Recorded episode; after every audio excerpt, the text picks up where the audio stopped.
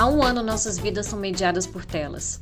Faz um ano que as salas de aula estão vazias e fomos desafiados a migrar o ensino para o meio virtual. O que pensar do ensino remoto depois de completarmos um ano dessa vida pandêmica? Para pensar e questionar esse tema, quem ocupa nosso espaço hoje é o podcast Perdidos na Paralaxe. Débora Fofano, Carlos Pedrosa e Raquel Rocha convidaram o professor Antônio Alex Pereira para essa reflexão, feita com pitadas de humor e pop. O Alex integra o Fórum de Professores de Filosofia do Ceará. Eles conversaram sobre as diferenças entre o ensino remoto, EAD e ensino híbrido, os desafios dessa forma de ensino frente à realidade social dos estudantes e a importância dos afetos na educação. A reflexão chegou na discussão sobre o neoliberalismo e a governamentalidade algorítmica. A questão que essa turma levanta é: Seria o ensino remoto uma gambiarra? O que deve ficar e o que deve sair dessa gambiarra? Com vocês, Perdidos na Paralaxe, aqui no podcast da Ampof. Perdidos na Paralaxe. O olhar filosófico da cultura pop.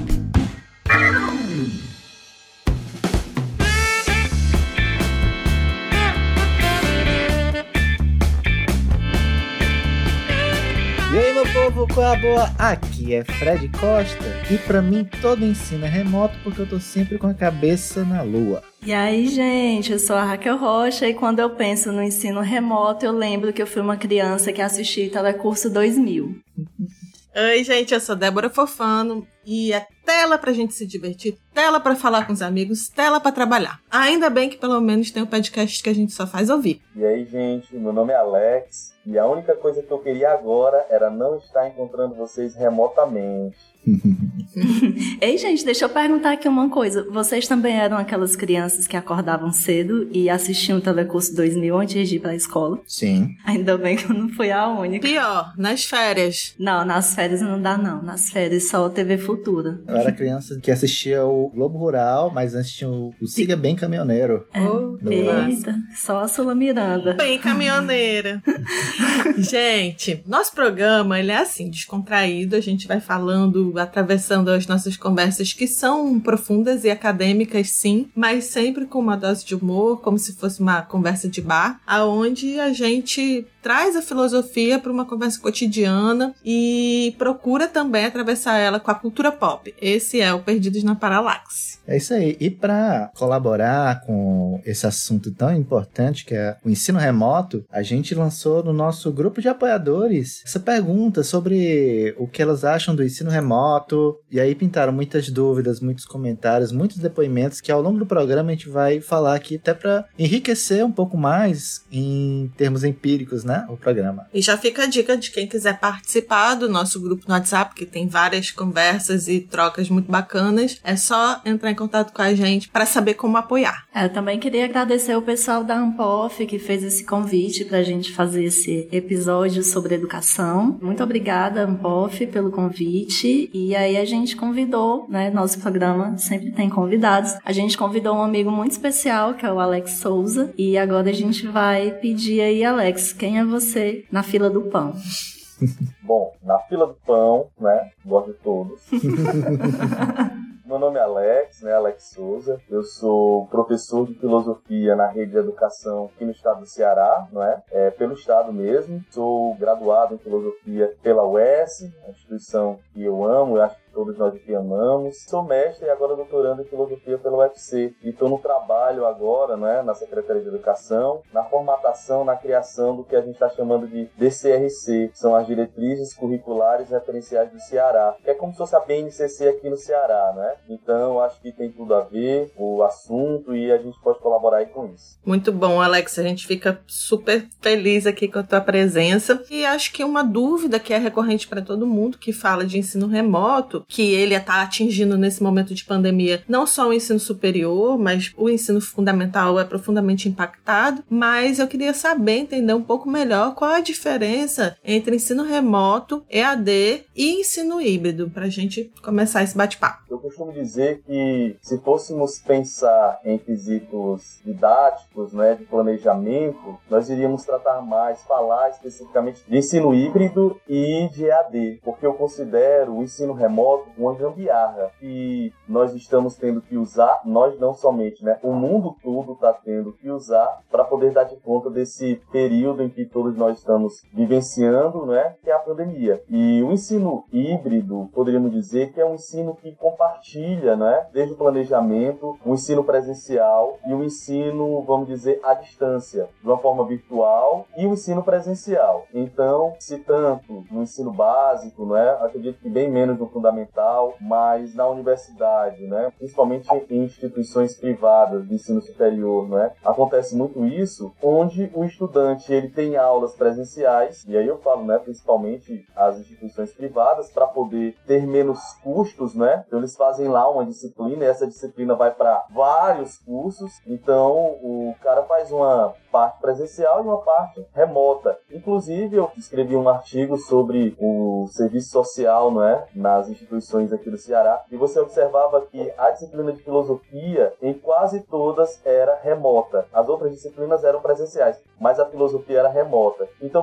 podemos dizer que esse é um exemplo de ensino híbrido, né? E a EAD, né, Educação à Distância, é um ensino totalmente, vamos dizer, virtual, né? Onde a pessoa não precisa se deslocar para a instituição para poder ter a aula com o professor. Então tudo é de forma remota, as aulas já são gravadas, as atividades já são planejadas, onde se tem geralmente um tutor e esse tutor ele acaba tanto tirando dúvidas, respondendo algumas questões e auxiliando em questões mais específicas, né? E aí o ensino híbrido e a EAD tem uma característica que é o planejamento, né? Então tanto você observa o planejamento das aulas quanto das avaliações. Vou usar esse termo, né, que eu critico, que eu não concordo com ele, mas é o termo utilizado, né? Planejar quais competências, as habilidades e os conteúdos que vão ser esperados ali no desenvolvimento daquela atividade, no caso, a disciplina, né, ou o componente curricular. O ensino remoto, então, ele não surge com todo esse planejamento. Ele surge realmente em decorrência de uma situação de emergência, né? Uma coisa extraordinária e é para ser temporária. Então, eu digo que ela é uma gambiarra porque surge nesse contexto e como a gambiarra, né? Aqui no Ceará a gente geralmente costuma usar o termo gambiarra em questões elétricas né? Você pega, puxa um fio aqui. É o velho gato, né?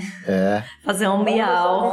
porque o gato você pega do outro, né? Muitas vezes, ou então pega da própria companhia de energia. E a gambiarra, a gente pode fazer uma gambiarra dentro da própria casa, né? E levando muitas vezes risco à nossa vida, né? O ensino remoto é isso. É algo que não foi planejado, acontece para dar de conta de uma necessidade rápida, mas que nós não temos que tê-la como algo que vai ser permanente. E que poucas coisas dela podem ser reaproveitadas numa gambiarra, você pode aproveitar o fio, a tomada, algumas coisas para poder dar de conta lá, o cara que é o técnico, né, o eletricista, fazer a parada mais organizada, que não leve riscos e esteja dentro dos padrões esperados. Enquanto uma gambiarra, ela não vai estar dentro desses padrões e ainda leva muito risco, né? E aí a gente, no campo da educação, temos aí várias coisas a falar desses riscos, né? O risco aí grande é dessa coisa da gambiarra institucionalizada, né? Você vê que é um negócio provisório e que. Vai ficando. Vai, vai ficando, ficando, vai ficando permanente aí. Até calcificar, né?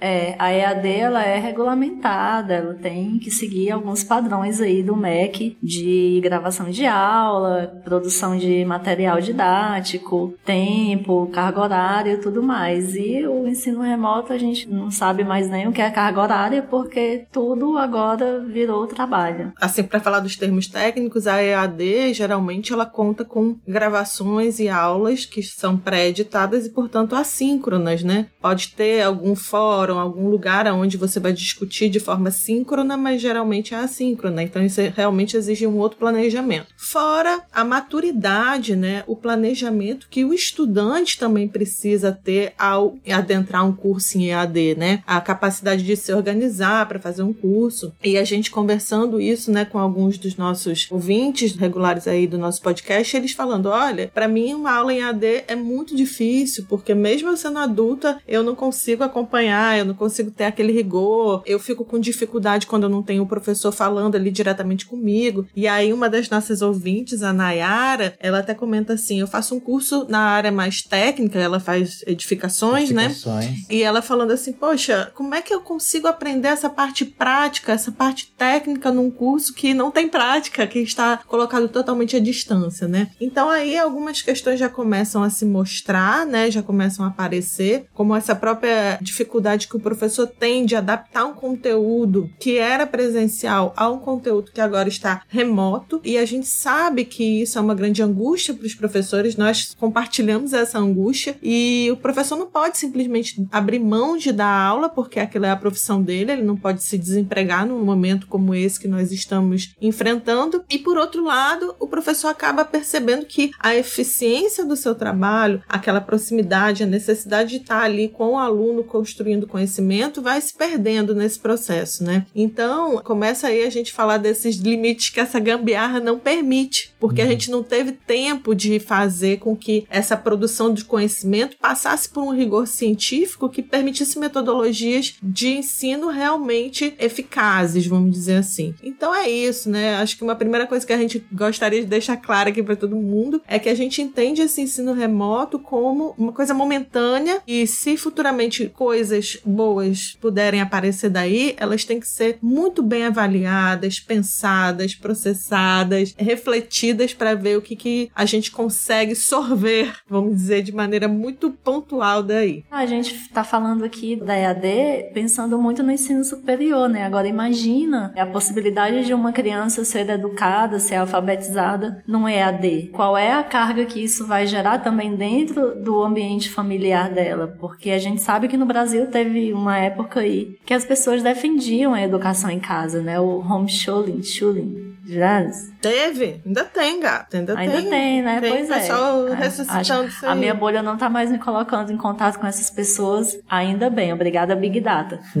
Mas as pessoas defendem esse ensino em casa, né? E quem é que defende esse ensino doméstico? Será que é quem tem que se desdobrar em cinco, seis para estar com a criança, para educar? Como será trabalhar com as crianças de ensino base, né? Fundamental e médio, com esse sistema EAD? Se a gente já tá vendo que não tem como dar conta e com essa gambiarra do ensino remoto, a coisa tomou um nível muito maior de. Eu não queria falar desgraça, mas eu acho que é um, um nível muito maior de, de caos, de. De incerteza, de insegurança. Insegurança, essa é a palavra. De insegurança e de ensino. Então, quem tem condição, e aí eu já tô puxando um pouco para falar desse recorte de classe, né? Quem tem condição de ter uma educação boa, até entra, faz a educação remota, porque agora realmente não tem como, mas tem um aparato cultural e intelectual muito maior do que uma pessoa estudante de escola pública, por exemplo. Né? Então, são várias as questões aí extremamente problemáticas que a gente vai tentar levantar aqui um pouco e discutir. Sobre essas questões, tem até um exemplo muito interessante de uma apoiadora nossa, a Sherida, que ela é professora do Estado e tem uma criança pequena. Ela, como professora do Estado, ela tá super frustrada porque ela tem relatos de estudantes que não estão conseguindo assistir aula porque a família teve que vender, inclusive, o celular que a criança estava tentando assistir aula, por questões de fome, né? Enquanto ela em casa ainda que o filho dela estude numa escola particular, diferenciada, que tem acesso com Wi-Fi, com o espaço que ele tenha para poder estudar e render, ainda assim o sistema em si possui dificuldades, né? É, a gente tem que começar a partir do princípio aí de até que ponto essa gambiarra é para resolver um problema de falta de educação na pandemia ou é para dar andamento a um plano aí de desgoverno e deseducação. Cara, o termo gambiarra é perfeito. É. Porque uma gambiarra é só para funcionar para que não pare, mas você não pode formar toda uma estrutura tendo como base uma gambiarra. Porque você também não vai conseguir nem usufruir do que você tem por causa dela, né? Exato. E eu queria só pontuar que nesse trabalho que eu estou junto à secretaria, não é? Em construção da DCRC, desse referencial curricular, nós tivemos muitas oportunidades de estar em contato com algumas formações e pessoas de fora, não é? Do próprio estado que vieram dar formações. E eu ouvi tantas coisas. Uma das que mais me assustou não foi nem numa formação, não é? Mas foi numa palestra de uma pessoa que eu ouvi dessas formações no YouTube. E eu ouvi justamente uma frase: olha, nós estamos ganhando de presente esse momento que, foi a, que a pandemia nos trouxe, que é colocar todo mundo em contato com essa nova realidade, né? E assim, do mesmo jeito que essa pessoa falou, quer uma professora? Muita, mas muita gente está querendo que isso se torne permanente. A outra coisa é justamente quando a Débora fala né, a respeito da gente discutir de ser uma coisa refletida. Eu acredito que nós, por exemplo, em cada lugar, em cada federação, em cada estado, os professores devem tentar se organizar de algum modo para criar um diálogo com a Secretaria de Educação, porque eu acredito que essa seja uma possibilidade micro, potente, porque no plano federal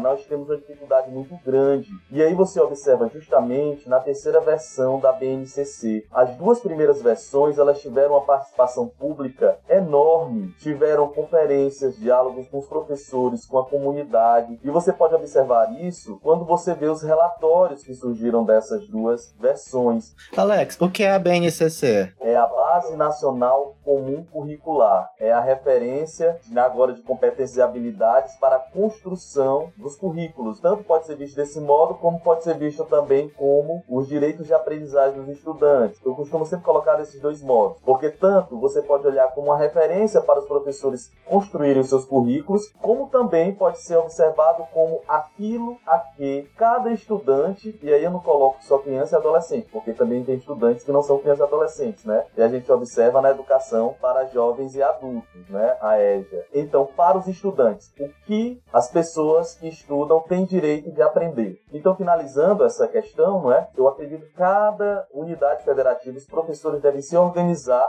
para poder pressionar ou dialogar com as secretarias de educação estaduais e as municipais, porque no plano federal há uma grande possibilidade desse diálogo não acontecer. A gente está muito desarticulado do ponto de vista do governo federal, né? O MEC, como todos sabem, é um desgoverno, né? Nesse sentido, a educação ela acaba passando por um enfrentamento muito maior, porque não há um plano institucionalizado, né? A coisa vai sendo feita à medida que vai acontecendo, aquela vera metáfora da gambiarra de trocar o pneu com o caminhão andando. A gente está vivendo esse momento e mesmo depois de um ano, né, que a gente já tá nessa pandemia, a coisa não se estruturou. Tanto é que, infelizmente, alguns estados sequer conseguiram retornar às aulas mesmo remotamente, porque não se conseguiu criar nenhuma estrutura para que os professores chegassem aos alunos. Isso aí é alarmante. As universidades que têm um poder estrutural muito maior demoraram a se organizar também para conseguir chegar aos seus estudantes. Por quê, Ainda gente? Ainda tem, né, muito professor aí que eu tenho acompanhado no Facebook Facebook resistente até a dar aulas e gravar aulas. Eu entendo esse lado, mas tem também essa resistência de aderir, de discutir o que está acontecendo nesse nível do que a gente está falando agora. Não, com certeza, é evidente, mas aí tem toda uma crítica que a gente pode abordar também, mas eu tô falando da questão estrutural mesmo, né? Claro que a gente pode fazer uma crítica a essa estrutura, mas a questão é, as pessoas, em geral, a grande maioria da população, ela não tem um acesso garantido à internet, né? Os nossos estudantes, que são a maioria estudantes de escola pública, no Brasil, mais de 80% dos estudantes do ensino médio estão na rede pública esses grandes conglomerados educacionais, eles não abarcam a maioria dos estudantes. O grosso da população, seja é, nas universidades ou na escola da educação básica, estão na rede pública. E por mais que a gente pense, né, ah, mas todo mundo tem um celular, todo mundo acessa, isso não é verdade. Os estudantes, eles têm dificuldade de acesso. A pandemia diminuiu esse acesso, já que o poder aquisitivo caiu muito. Então, foi o que o Fred falou aqui. O pessoal vende computador, vende celular e muitas famílias, além de não ter, se tiver, tem um equipamento para vários filhos e os pais ainda também acessarem. Então, isso não garante democraticamente o acesso à educação, que é um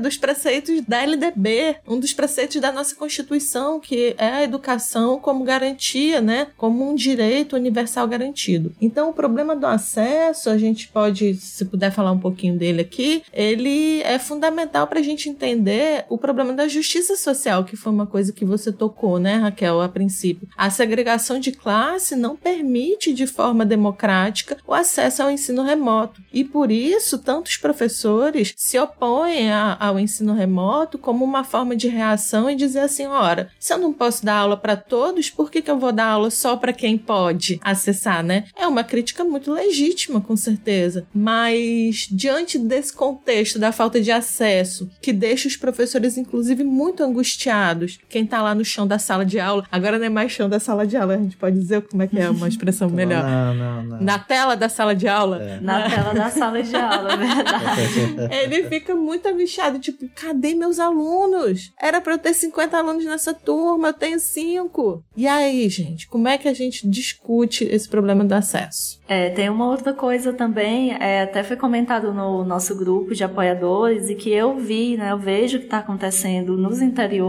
eu aqui estou no interior também, estou na serra, e eu vejo professora que sai nas casas, né, da comunidade, que é uma comunidade pequena também, para entregar atividade. Então existe também ainda esse risco do professor, do coordenador escolar, de saírem de Que casa não tem acesso? para né? levar atividade para os alunos. É, aqui na Serra não tem sinal de telefone. Eu tenho internet ainda bem, mas telefone não tem sinal. Então, o aluno que não tem, e e o que é mais comum, né? A maioria das casas aqui não tem internet. Como que ele vai ter acesso? E aí o pessoal romantiza, né? Passa na televisão Subir em cima da árvore. Subiu na árvore pra ter aula, como ele é esforçado. Não. Nossa, Esse menino tá sofrendo, ele tá total. sofrendo. A sociedade tá sofrendo. A gente tendo que ver um menino atrepado no negócio, em tempo de cair, em tempo de se machucar, o pai chorando. Eu ficava perguntando, ele tá chorando por quê? Né? Porque o contexto da reportagem era um, mas eu ficava perguntando, ele tá chorando por quê, né? É uma condição totalmente insalubre. É uma insalubridade do professor, do estudante, da família também, que está nessa condição. É psíquica, principalmente. Então,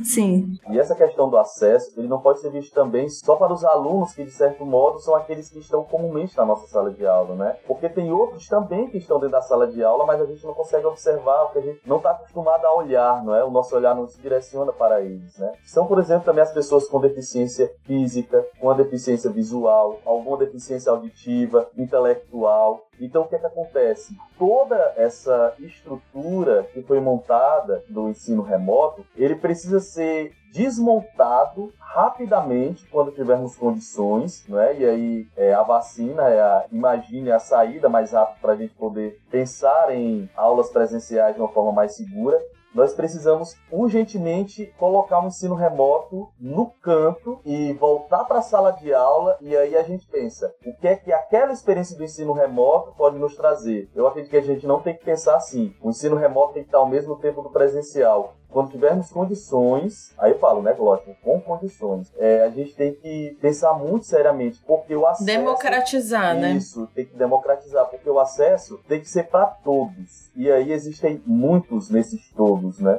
É interessante porque acaba que essa insegurança que é gerada no acesso, ela não pode ser usada agora como uma desculpa para dizer que estamos chegando a mais pessoas porque estamos online. É óbvio que assim, a questão da cybercultura ter chegado com tanta força na sociedade, ela não é um reflexo só da questão da educação. A cybercultura, o cyberespaço passou a fazer parte da nossa vida já tem algumas décadas, né? Mais fortemente nas últimas décadas. E hoje em dia ela faz parte da educação. Ninguém está negando isso. Só que não pode ser reduzido o cyberespaço ao único espaço para a educação funcionar, porque ele ainda não é um espaço para todos. Ainda tem segregação. E aí o Alex toca num ponto importante, porque à medida que somos muito diversos, a gente não está incluindo verdadeiramente, porque as pessoas não conseguem acessar porque a escola física ainda é uma necessidade que não é só do conteúdo, do entendimento, mas é uma necessidade para as pessoas que precisam de alimentação, é uma necessidade de alunos que precisam sair das suas famílias, que estão em situação de violência, que estão em situações precárias. A escola, ela e a universidade também, muitas vezes ainda é um espaço, eu não queria usar essa palavra, mas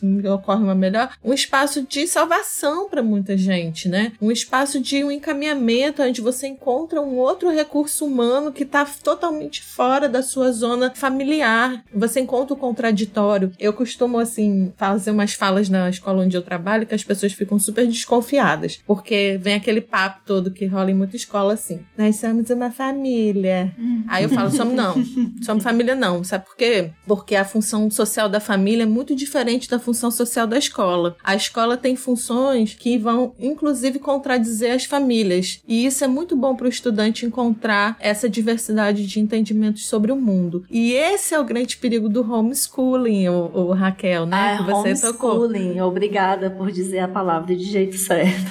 Ah, não, meu English is very bad. Mas assim, essa questão de, poxa, o menino, a criança, adolescente ou mesmo adulto vai ficar engessado só dentro da família, ouvindo o mesmo discurso para sempre. Isso é uma coisa tão dogmática de fechar tanto o ser humano. Quer dizer que a gente vai aceitar a ideia de que ficar dentro de casa fechado e se eu quiser sociabilizar, eu vou na igreja somente. Ninguém tá negando a possibilidade de você ir socializar na igreja, socializa onde você quiser. Agora, tirar a escola do horizonte de educação da criança e da sociabilidade é um crime. Tirar a vida coletiva, né, Débora? Porque a escola é a vida social no plano micro para aquela pessoa. E aí a gente sabe e cada vez mais tem certeza de que a escola e a educação ela não é uma coisa conteudista, como algumas pessoas querem colocar, né? Técnica Sim. conteudista. E aí a gente vai pensar também hoje como hoje e mais na frente quando a gente tiver condição de voltar ao espaço físico da escola e a, a presença, né? É pensar como a gente vai é, criar metodologias pedagógicas, né? Que inclua essa vivência também, como o Alex falou, e para ampliar mais ainda o repertório de educação dos alunos e de sociabilidade também. A única coisa boa de ficar assistindo aula em casa, eu vou dizer, é poder assistir aula de pijama me balançando na rede.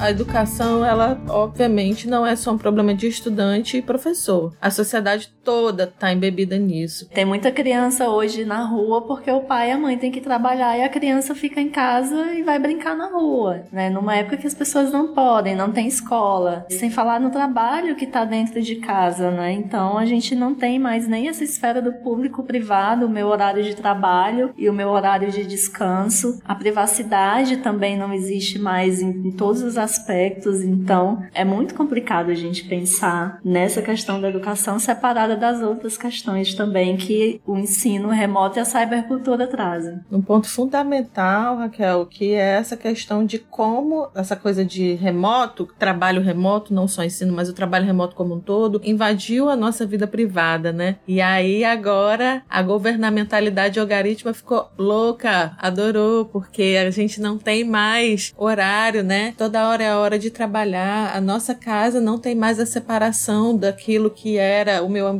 do trabalho, o meu ambiente da diversão. Eu comecei aí o programa brincando que tudo é pela tela, né? Tem gente, inclusive, fazendo sexo pela tela mais do que nunca, porque você não tá presencial com ninguém. Então é tudo pela tela. O trabalho, a diversão, as amizades, tudo ficou mediado por esse ambiente virtual, enquanto a nossa casa também foi invadida por ele, né? Então a gente fica ali com a nossa família o tempo todo, participando da nossa vida e participando da vida profissional dos nossos familiares que estão dentro de casa. É, a vida 24 por 7, né? O, o trabalho 24 horas, você tá 24 horas conectado, produzindo, isso é muito adoecedor. E é governamentalidade algorítmica brinca de pira com isso porque adora. É, é esse digamos assim, o plano do neoliberalismo com a gente, né? O plano nefasto. É trabalho enquanto eles dormem. E isso também mostra um outro aspecto que é o da Raquel. Perdemos a Raquel. Fala, meu Deus. Acho que ela já volta. Olha só, a internet caiu, faltou energia. E tudo isso é sintoma, é consequência dessa gambiarra aí, gente. Gambiarra é só Durepox e Silver Tape. Recomeçando, né? Gente, Raquel voltou. Raquel voltou. Nós fomos interceptados aí pela essa governa... Governa... Não sei falar, Raquel, como diz? governamentalidade algorítmica. Raquel caiu, os problemas de estarmos remotos estão aí batendo na nossa cara, batendo na nossa porta, porque se a gente passa essas dificuldades, né? Imagina nossos alunos, imagina o dia a dia da sala de aula. Não. Imagina não, todo mundo tá sabendo, né? Todo mundo tá sentindo isso. O que, que aconteceu, Raquel? Ah, eu caí, levantei, mas a energia não voltou, demorou um pouco, mas agora vai dar certo. Eu vou pensar numa forma de falar mal do governo sem que o governo intercepte isso e me derrube de novo, porque tá complicada aí essa, essa vigilância de dados, essa big data tá me ferrando. Aliás, tá ferrando todo mundo, né? Porque quando eu começo a falar dessa governamentalidade algorítmica, aí tudo cai e não sei se eu devo falar mais. Eu falo ainda. Continua, Fale, claro. fale. A gente aqui é resistência. Resistência contínua. Vamos na teimosia, né? Porque se tem uma coisa que o professor é, e mais do que nunca, nesses tempos remotos, é teimoso. Mas voltando para a go- governamentalidade algorítmica, esse governo de dados, ele agora tá no paraíso, né? Porque tudo que a gente faz, a gente tá fazendo online. E quando a gente não tá online trabalhando, a gente tá online se divertindo, né? Raramente a gente pensa hoje em se divertir sem ser por uma tela. Ou estar se divertindo e registrar, né? O Instagram tá mostrando isso direto, o TikTok, aquele outro coisinha Kawaii, Kawaii, não sei o nome. E isso gera também um outro, uma outra coisa interessante de a gente pensar dessa governamentalidade, que é o fato de a gente estar o tempo inteiro produzindo. Então, o tempo inteiro a gente gera dado, a gente gera informação e essa informação ela é o ouro, né? Ela é o petróleo do século 21, né? Os dados são o petróleo do século 21, como tem um autor que fala isso, Henrique Parra. Então, a gente tá aqui, né, gerando dados e quando a gente não tá gerando dado, tem gerado uma coisa que é chamada culpa, né? A procrastinação. Essa palavra não sei dizer direito. Gente, me ajuda. Procrastinação, essa eu sei. Procrastinação. Porque eu Então, sou ótima nisso. Eu tenho É, eu vou- também. mereço um prêmio. É ainda bem que eu entendi que quando a gente se sente culpado pelo ócio, é culpa da governamentalidade. Perfeito. Então eu não me sinto mais culpada de procrastinar, de ficar meia hora me balançando na rede, olhando pro teto, pensando na vida. Porque isso, né, esse ócio que a gente tem, que é tão necessário, ele tá sumindo. E tá sumindo graças a essa ideia da produção 24 por 7 que a governamentalidade coloca, né? Governamentalidade aí que eu tô falando é a biopolítica, é a neoliberal e agora a algorítmica. Sim. E eu voltei muito pessimista também.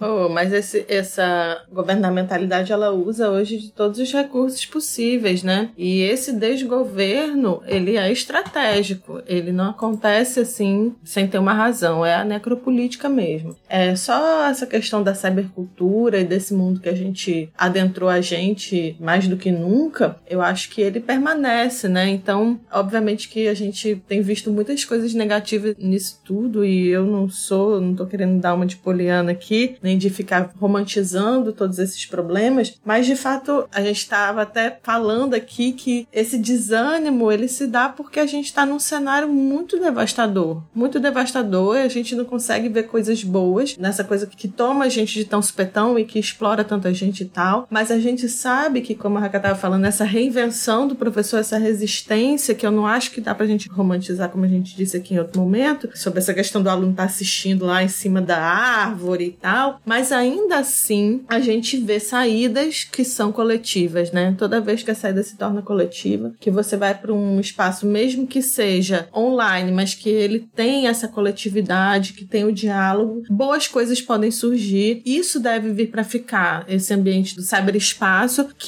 oportuniza, que gera mais informação, informação boa, de qualidade, que combate fake news e que vem para realmente acrescentar, como espaços formativos e de debates, a oportunidade que a gente acaba tendo é, de ver coisas que a gente não veria se dependesse só do pessoal, né, do encontro atual e não só o virtual, mas a gente sabe que isso não é suficiente. Então, é, remontando aqui essa ideia, o cyberespaço e a cybercultura, para mim, não é esse o problema. É como a gente faz o uso disso e como esse sistema político e essa conjuntura governamental, esse neoliberalismo faz o uso do cyberespaço como um mecanismo de controle, como um dispositivo, uma ferramenta, um aparelho ideológico ou qualquer outra forma de controle, né? Para mim é mais esse o problema. Então, na verdade, tem que se revolucionar o cyberespaço, É, tornar ele efetivo para todos, para ser bom para todos, né? sabendo que a gente está no cyberespaço e que isso gera muito dinheiro, muito lucro a partir dos dados, a gente está percebendo o quão mercantilizada é a educação. Se antes a gente tinha uma educação, né, voltada para disciplinar os corpos, disciplinar os sujeitos, pra, bem chamando Foucault, Alex, volta, me ajuda nessa.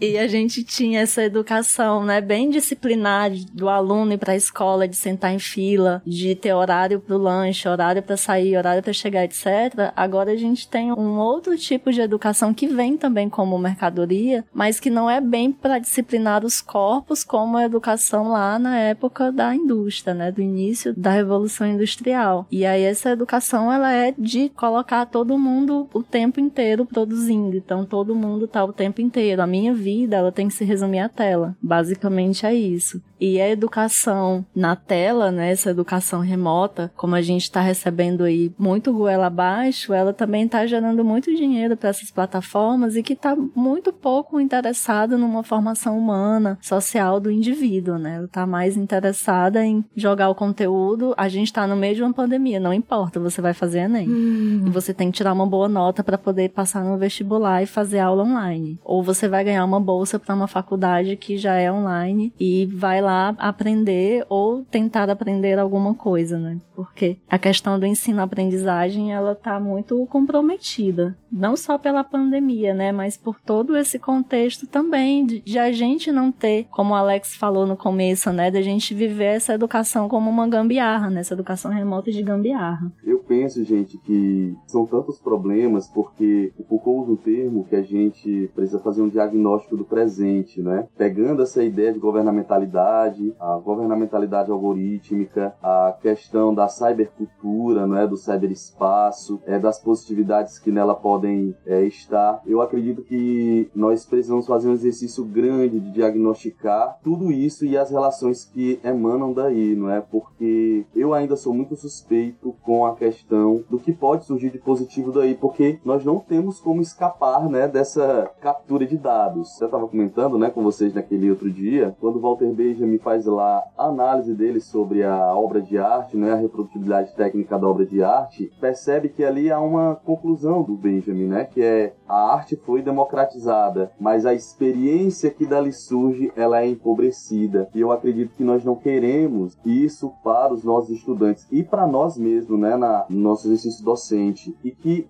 a escola, né, o espaço da escola, essa vivência que os alunos têm na escola, ela é extremamente importante, né? Quebrando aquela ideia, muitas vezes, né, que a gente estuda lá na, logo no começo da universidade, quando nas disciplinas de História da Filosofia 1, né, vai lá falar sobre Platão e o Aristóteles, eles dão uma importância enorme à questão da visão. Hoje nós temos a clareza de que toda a experiência corporal, toda a vivência, com uma série de outras questões, não é, são extremamente importantes para o desenvolvimento intelectual do aluno, né, para o desenvolvimento cognitivo, político, ético, né, para o fomento da liberdade desse aluno, que dá condições para que ele tenha uma cidadania, vamos dizer, mais efetiva e que tenha efeitos políticos, né, na democracia. Aí eu pego até lá a ideia do Spinoza, né, quando ele fala é, a questão dos níveis de conhecimento, né, o conhecimento imaginativo, aquele mais ligado à ciência, aquele outro lá intuitivo. No meu entender, assim, como professor, o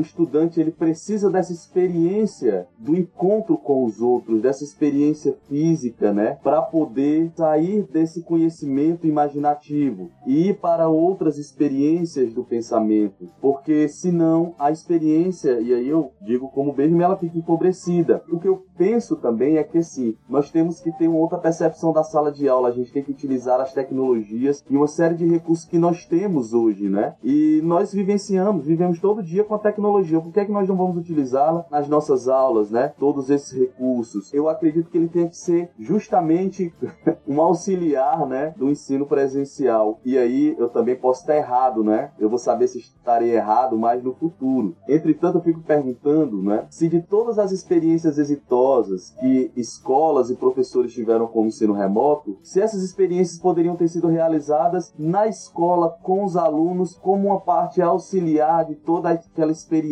né, que se dá lá na escola. Quero dizer que eu concordo plenamente, na verdade, eu sou um professor desse tipo me utilizo das tecnologias, da internet. Eu usava muito professor online aqui na Secretaria de Educação, que era um meio de se comunicar com o um aluno através, por exemplo, de atividades, exercícios, correção eu utilizava, acho que era um dos únicos professores que eu utilizava na escola. Entretanto, eu fico perguntando se essa experiência dentro do gambiarra precisa se tornar primordial ou ela ainda deve permanecer como um auxiliar do nosso dia a dia presencial. Dentro disso tudo, né, é interessante nos perguntar, né, o que, é que a gente entende por educação, o que, é que a gente quer da educação, porque também é, vem outras questões por trás, né? Perfeito. É, a gambiarra não pode ser fixa, né? Essa questão da educação que você falou aí, Alex, que a gente tem que pensar mesmo e criar essa dobra. E a partir dessa cybercultura também, né? De aprender a usar ou conseguir criar meios de usá-la como ferramenta, né? E não a gente ser uma ferramenta dessa governamentalidade. E aí eu lembrei de uma coisa que a Paula Sibilia fala, que é da crise da educação. Ela tem um texto muito interessante, que é a Escola em Tempos de Dispersão, é um texto de, se eu não me engano, de 2012, em que ela aponta uma crise educacional justamente a partir da inserção da cybercultura, né? Da inserção da nossa vida nesse mundo online. E ela já fala que não tem como a gente pensar e formular uma educação sem incluir a internet. Quando a gente se depara agora nesse período pandêmico e dessa educação remota, é onde essa crise ela chega no ápice, né? Eu acho que a gente está no ápice e a partir de agora a gente tem que começar realmente a pensar estratégias, a criar dobras, redobras e a criar meios de conseguir transformar essa gambiarra e não sucumbir a ela. É, isso mesmo. Agora vem a Poliana falando, né? Comecei pessimista, já tô aqui virando poliana. o que eu acho interessante no Foucault é que ele não eu acho que às vezes ele não romantiza. Na verdade, acho que ele não romantiza. Ele coloca a gente diante da situação. Lógico que as reflexões que ele teve no passado, né, pode ser que hoje sejam modificadas, atualizadas, que estão sendo, eu acho que precisa ser mesmo, né? E aí, quando ele fala na questão da, da governamentalidade, né, ele diz: olha, nós estamos num contexto de governamentalidade, nós estamos sendo governados. A questão é: será que eu quero ser governado desse modo? Até que ponto eu quero ser governado desse modo, né? Os nossos estudantes e nós mesmos somos governados, a gente vivencia todas essas experiências a gente não tem nem ideia. A gente não, no total não, não é porque a gente, pelo menos aqui já está discutindo a questão da governamentalidade algorítmica, já tem uma ideia e quem sabe possa criar mecanismos de resistência. Mas a grande maioria das pessoas e os nossos estudantes estão sendo totalmente permeados por uma governamentalidade que faz com que eles não observem o poder que se exerce às escondidas, né? Não observe todas essas estratégias. Então, a gente está sendo governado. Nós não vamos conseguir sair disso, porque também tem muita coisa boa e a gente sabe disso. Entretanto, no momento em que eu compreendo como todas essas relações de poder estão se dando, eu posso criar outras estratégias de vivência, de resistência, de criar outras relações amorosas, afetivas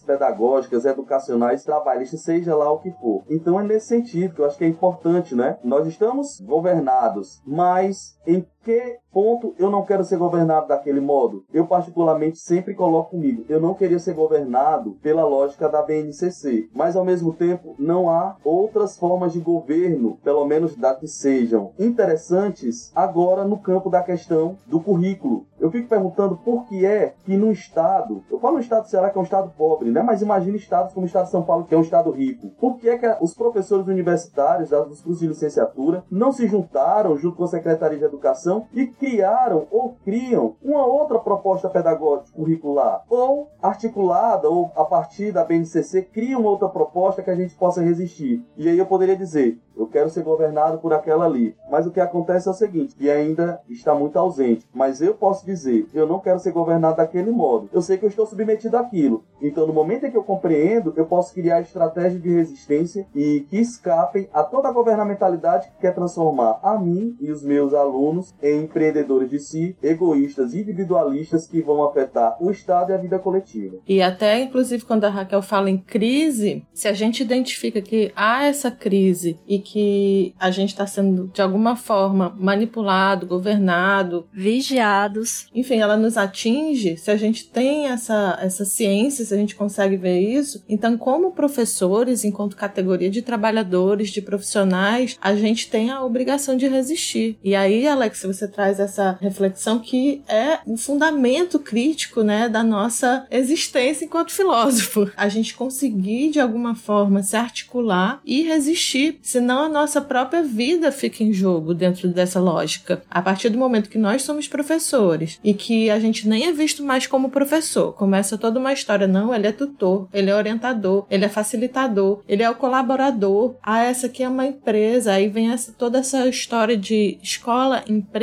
que quer tirar do professor a sua capacidade de ser aquele que articula o conhecimento da forma que ele acha mais adequada através do seu currículo e da sua postura de resistência, né? da sua postura engajada dentro daquele universo de conhecimento. O professor que só entra dentro da sala de aula, dá sua aula e vai embora, não se envolve com todo o processo, com toda a estratégia, a gente sabe que ele está massacrado pelo sistema. Ele sabe que ele está ali fazendo o que ele pode somente para sobreviver, porque ele não consegue ser um professor no nível ideal aqui, né? Usando uma expressão boba, mas de tipo assim, ele não é um professor no sentido mais amplo e, e querido da palavra, de um professor que cria uma sociedade mais justa e que consegue consegue realmente transformar. Nesse sentido, eu sou bastante adepta dessa ideia de que a gente precisa transformar, revolucionar, que a gente tem que se apropriar dessas lutas como nossas, lutas coletivas e acreditar nessa transformação. Porque para mim, a partir do momento que eu não acreditar mais e que eu não tiver paixão pelo que eu faço, que eu não me identificar com isso como uma possibilidade real do que eu faço fazer diferença, eu não sei nem se eu consigo mais dar aula. Eu, sinceramente, eu não sei se eu consigo dar aula, não. Não, acho que ninguém. Acredita em mim, pelo menos no trabalho micro com os meus alunos, né? É, a gente tem que começar por onde a gente está também. E eu acredito muito nisso que você está falando também, Débora. E acredito também que a gente tem a chance de discutir essas ferramentas pedagógicas com os próprios alunos também, né? A gente tem que pensar também que os alunos têm uma capacidade de formar esse currículo novo junto com a gente, ou de dizer, não, professor, desse jeito não tá, não tá muito legal, vamos pensar junto. A gente tem que colocar e incluir os estudantes como protagonistas também, né? Dessa forma de educação que a gente vai ter e tá tendo a chance de discutir, de tentar melhorar. E, inclusive no, no ensino remoto, o professor que não escutou seus alunos a respeito disso que você está falando, de discutir com os alunos as melhores estratégias, seja o professor universitário, qualquer professor, ele falhou miseravelmente. Sim. Porque se ele decidisse sozinho o que seria feito para os seus alunos, sem entrar num acordo prévio, ele ia dar aula para o vento. Já basta o que a gente passa todos os dias quando a gente está dando aula, ninguém liga a câmera e a gente gente fala de forma esquizofrênica, porque parece que a gente tá falando com as vozes da nossa cabeça, as bolinhas lá e a gente fica naquela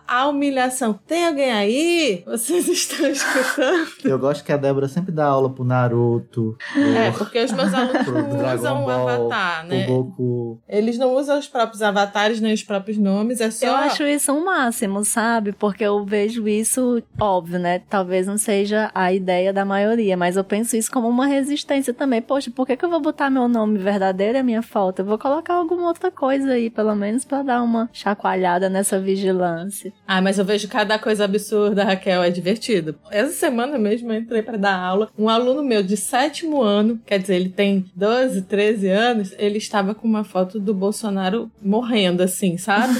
Aí... Aí. Gente, que cara... triste, tô chorando aqui. Pois é, cara, a gente, quando eu vi, bati o olho naquela foto, passou tanta coisa na minha cabeça. O meu irmão, esse menino tá me testando. Esse menino quer tirando com a minha cara. Esse menino quer me agradar. Ou esse menino tá fazendo isso porque é a forma de resistência dele. Ou ele quer provocar os colegas. Ou é tudo isso. Ou é nada disso, sabe? Só aquilo ali já me deixou bem doido. Acho que eu vou mudar a minha foto aqui do Meet e vou colocar Sailor Moon. e vocês falando de professores que não pegam o feedback dos alunos ou coisa assim, vira igual o caso daquele professor que passou duas duas horas dando aula, só que ele tava no mudo. Oh, meu nenhum Deus. aluno se prestou oh, a falar pra ele que ele tava no mudo. É isso. Gente, isso é, é triste, sabe? É uma perda total da aula, assim. A gente já perdeu a aula, já a aula já tá no mundo inteligível, nunca mais volta.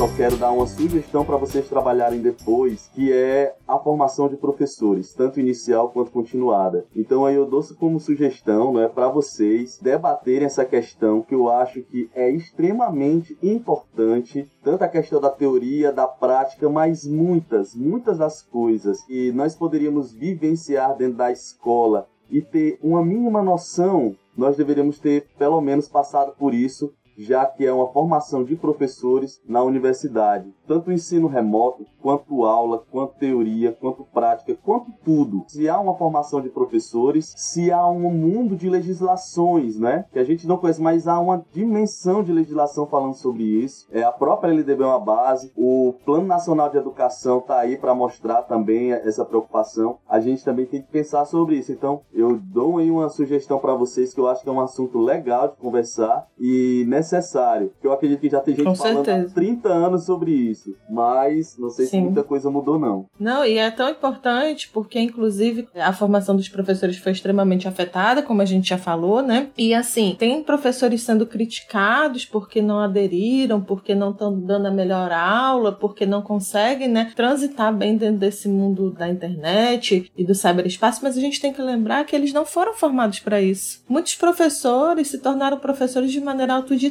passaram pela universidade de forma a ter uma formação praticamente só de bacharelado, né? Então, esse cara ele tá na luta, tá no dia a dia, agora ele teve que ir para o ambiente remoto. A maioria aprendeu a mexer nesse sistema de aula remoto sozinho, não teve nenhuma formação. O cara tá dando os pulos dele, teve que gastar dinheiro, não vamos esquecer. Comprar computador, usar sua própria internet, usar os seus recursos pessoais para poder dar essas aulas online, porque nada disso foi previamente articulado, né? E aí tem pessoas criticando esse professor que ele não está dando a melhor aula. Ok, a gente sabe que críticas podem ser feitas, mas como não levar em conta todo o contexto? E aí a gente não tá falando nem do contexto emocional, tô falando do contexto profissional que agora o cara trouxe para casa dele. A gente não sabe quais os problemas emocionais que esse professor está enfrentando durante a pandemia, porque a casa dele pode estar caindo, mas ele vai para frente do computador dar a aula, porque a gente sabe que isso acontece e a gente quer que ele dê a melhor aula. Então, assim, são muitos atravessamentos que levam a um prejuízo que não é só da ordem do conteúdo, mas da emoção dos professores, dos alunos, da sociedade, que não consegue. Nós somos seres humanos, como é que a gente vai articular tantas dificuldades num momento como esse? Por isso que eu insisto que, para mim, nesse momento de aulas remotas, nem sempre o conteúdo é o mais relevante. Saber como estão as pessoas que ali estão, saber como estão as pessoas que ali não estão, por que, que não estão no ambiente remoto. Eu tenho a oportunidade porque eu sou uma professora cri-cri, não vou mentir não. E eu vou atrás dos meus alunos. Por que, você não assistiu a aula? O que está acontecendo, né? Tem uma preocupação para saber, ter um feedback, entender quais são as circunstâncias porque isso me traz conforto também. E eu sei que isso não é possível para todos, inclusive para professores de filosofia isso é muito difícil, porque a realidade é de quem está numa escola estadual, 200 horas por mês, ele tem 28 turmas, cada turma tem 30 e tantos, 40 e tantos alunos, então dá um número absurdo. Como é que você vai andar atrás de todos esses alunos? Mas você conversa no grupo dos professores, você discute com a sua área para saber como é que tá o acesso, por que, que fulano não tá aparecendo, o que tá acontecendo. E assim, de forma coletiva, e para mim é assim, só coletivamente que a gente consegue sair dessa situação. Sair que eu quero dizer é sair vivo. É, é sobreviver a essas circunstâncias, sabendo de tudo que está sendo afetado, que está em jogo com os nossos alunos e os professores. Então, Alex, essa formação, ela é urgente, né? Felizmente a gente faz parte de um fórum de professores aqui no Ceará, e eu sei que tem outros estados que o pessoal está articulando, o pessoal do Rio de Janeiro, entrei em contato com uma galera que até produziu um documentário sobre ensino de filosofia, e cada lugar está criando seus focos de resistência, mas eu acho que ainda falta uma articulação assim geral, né? Um grupo de professores no Brasil forte. A Ampof tem esse suporte. Com a Ampof Ensino Médio isso pôde ser mais discutido, mais debatido e a gente ter um encontro, né, que reúna essas ideias, um encontro que eu quero dizer não é só um momento, mas um espaço permanente dessas discussões para que a gente possa se fortalecer enquanto categoria de trabalhadores, né? Porque não é só ir dar aula. A função do social do professor não é simplesmente dar aula, não é simplesmente dar aula remota. Nós somos muito mais do que isso, né? Com certeza. Isso me lembrou aquele meme, né? A pessoa coloca, tô estudando como se houvesse Brasil. é, o professor tá dando aula como se houvesse Brasil também, né? A gente tá nessa, como se houvesse. Deixa eu falar um outro meme que é maravilhoso. Você trabalha ou só dá aula? pois é, né? Socorro. Não, eu passo o dia inteiro na frente do computador só. E, gente, pelo avançar da hora, nós vamos então para o nosso último bloco aqui do programa e vamos falar das nossas indicações. O que, é que vocês trouxeram aí pra gente, pro pessoal pensar ainda mais sobre esse tema, gente? Gente, eu trouxe uma indicação de um livro de um cara super legal, que ele tem umas discussões muito interessantes sobre a questão da tecnologia, todas essas discussões que a gente estava colocando agora acerca dos conflitos eh, globais, dos conflitos socioeconômicos, né? E totalmente permeado por toda essa questão da cybercultura e tudo mas uma posição bem crítica, assim, com um diagnóstico muito interessante, que é o professor da Universidade Federal do ABC, que é o Sérgio Amadeu. Muito bom, inclusive eu usei muito os livros e os textos dele como referência de pesquisa. E o livro é o Democracia e os Jogos Invisíveis, né? Sugiro também os dois livros do Foucault, os cursos, né? Segurança, Território e População, é, O Nascimento da Biopolítica, que discutem muito sobre essa questão do neoliberalismo e da governamentalidade. E um livro atual agora que muita gente está lendo, mas não custa nada repetir, que é o do Dardot e do Laval, né? A Nova Razão do Mundo. Era isso, gente, as minhas indicações. Eu não falei a nova razão do mundo porque eu tinha certeza que você ia falar. então, já que eu tô aqui, vou dar as minhas indicações, que é a revista Filosofia e Educação, revista da galera lá da Unicamp, que eles fizeram o volume 12 só sobre educação em tempos de pandemia. E tem muitos artigos, muitos artigos super interessantes, não dá nem para falar todos aqui. Já fica logo essa indicação, Filosofia e Educação, volume 12 da Unicamp. E indicar também um documentário que é bastante acessível, Doutrina do Choque, que fala de toda essa questão do neoliberalismo, de todos esses problemas bastante contemporâneos das guerras e de como isso afeta a educação. É um documentário baseado no livro original, com o mesmo nome, Doutrina do Choque, da Naomi Klein. Tem no YouTube, super acessível e vale muito, muito a pena porque dialoga com absolutamente tudo que nós falamos aqui. Inclusive, eu só falei coisas aqui porque eu vi no documentário. Bom, eu quero indicar um livro da professora Fernanda Bruno, que é Máquinas de Ver, Modos de Ser. A professora Fernanda Bruno ela tem um trabalho muito legal na, sobre a perspectiva de tecnopolíticas. E também indicar um filme para a gente lembrar como era essa educação disciplinar, que é A Fita Branca. É um filme muito bom. E um desenho, né? Vamos assistir os Jacksons e imaginar que poderíamos viver um outro tipo de futuro com vida em telas, mas de forma diferente. hum, adoro. Gente, eu vou indicar um filme, então, um dos melhores filmes que eu já assisti, talvez o melhor dos últimos tempos, que é o Capitão Fantástico. E eu tô indicando esse filme aqui porque ele meio que faz o, um caminho inverso do que a gente tem conversado hoje, né? Que é a história de uma família que vive realmente afastada da sociedade, do pai cuida de quatro filhos, né? Com outro estilo de educação e tudo. E aí, por alguns motivos, eles são obrigados a se readaptar à sociedade como a conhecemos. Ai, muito bom esse filme. É esse? Tem outra indicação? Não? Essa valeu por tudo que a gente indicou aqui. Acaba, esquece tudo e assiste Capitão Fantástico. É verdade. Então, Alex, conta pra gente o que, que você anda fazendo. Faz o teu nome aí, teu, teu jabá. Ai, cara, eu tô nesses dias, assim, muito, muito ligado na minha pesquisa, né? Eu tô no doutorado agora, que é na questão do último Foucault, e também permeado, estudando muito sobre neoliberalismo. E aí, como eu compartilhei no começo com vocês, né? Estamos aí nesse processo de finalização da produção da DCRC, que eu acredito que possa ser um documento com traços de resistência ao documento que veio muito. Eu digo que foi um documento que surgiu de um golpe a BNCC e a nova lei do ensino médio. Porque no momento em que você deixa de compartilhar, deixa de exercer o debate, o diálogo, que é característico da democracia, e decide uma coisa de forma tão unilateral, sem diálogo, no meu entender, isso faz parte de um golpe, de um estado de exceção. Sim. E o que aconteceu foi isso. Eu imagino tanto de dificuldades, sabe? Assim, lógico, eu tenho minhas críticas, minhas posições, que às vezes pode até ser que alguém escute e vai dizer, não, Alex, você está concordando então com algumas coisas. Porque assim, gente, tem tanta prática que nós sabemos que não são interessantes e que se a gente pudesse fazer o seguinte, cara, a gente precisa fazer alguma coisa para a universidade e as escolas mudarem em algum ponto. E eu acredito que essa galera pensou desse modo e eles aproveitaram o momento do golpe que aconteceu com a Dilma e fizeram uma série de golpes, né? Inclusive na educação. Sim. É, que aí eu tô colocando a BNCC, né? E aí eu acredito que a DCRC aqui do estado do Ceará, não é? E eu acredito também que tenham muitos documentos que serão feitos aí nas outras unidades federativas, quer dizer, nos outros estados. Também estamos com plano, né? Se tudo der certo, da formação de professores, que eu acredito que é um assunto extremamente importante, necessário, urgente, não só a formação inicial, mas a formação continuada. Que nós não podemos encarar ainda a formação continuada, gente, entender como um supletivo.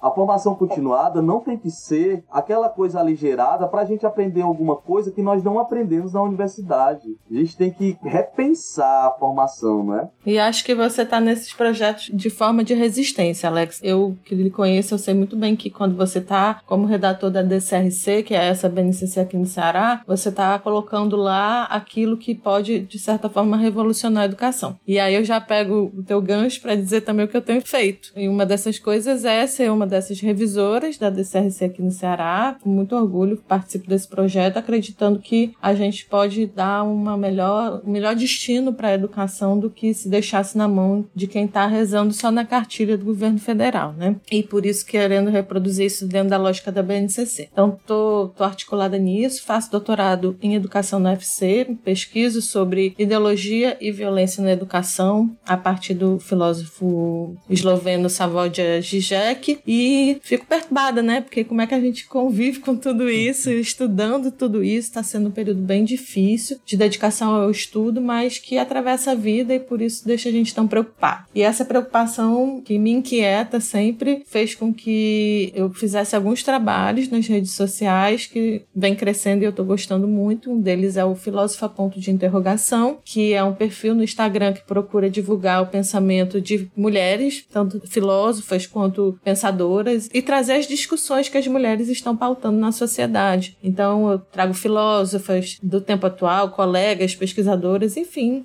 dei uma sacada lá na página para conhecer um pouco melhor e também estou fazendo um trabalho junto ao YouTube que se chama Aconchego Filosófico, que é para levar o conhecimento de filosofia de uma forma rigorosa, mas também interessante, que dialogue de uma maneira mais profunda, porque não dá para fazer no Instagram. Então eu pego e desenvolvo esses temas no YouTube para que todo mundo possa acessar o conhecimento filosófico e fazer dele uma real possibilidade, e não só algo que fica lá, aquela coisa acadêmica, muito intocada, só para os iniciados. Não, filosofia é para todo mundo, filosofia é para todo mundo pensar, né? É, bom, eu continuo pesquisando sobre cybercultura e me aprofundando mais nessa questão da governamentalidade algorítmica, neoliberalismo, agora de uma forma um pouco menos burocrática, porque não é para tese, né? Tenho escrito alguns artigos que vão sair esse ano, estou participando da produção de um livro, tenho dançado para manter a minha saúde mental, pelo menos no limite do básico, e a partir da dança também estou pesquisando outras coisas em relação à filosofia e feminismo, pensamento decolonial, mas ainda estou só caminhando para me manter ativa na filosofia e manter um currículo ativo, porque falo mal dessa produtividade toda, mas tenho que ter um currículo para quando houver Brasil de novo eu conseguir passar num concurso e ter um emprego. e além do podcast, né, que eu estou fazendo. e eu sou host editor do podcast Perdidos na Paralaxe, que faço aqui junto com a Débora e com a Raquel, podcast que a gente atravessa cultura pop com filosofia ou a filosofia com cultura pop. Estamos em todas as plataformas de podcast. Procure a gente também nas nossas redes sociais, no Instagram, Twitter. Vocês podem entrar em contato também pelo nosso e-mail. E é isso, gente. Foi um grande prazer estar aqui no feed da Ampof, participar, foi uma honra pra gente e muito obrigado. Até a próxima. Beijão, tchau, tchau, tchau, tchau. Valeu, galera. Muito obrigado, Alex. Alex, querido, por ter participado com a gente. Muito, muito, muito obrigado. Tchau, gente. Tchau, gente. Tchau, Alex. Obrigada. Tchau, gente. Beijão. Obrigado por ter convidado. Cheiro. Tchau, tchau.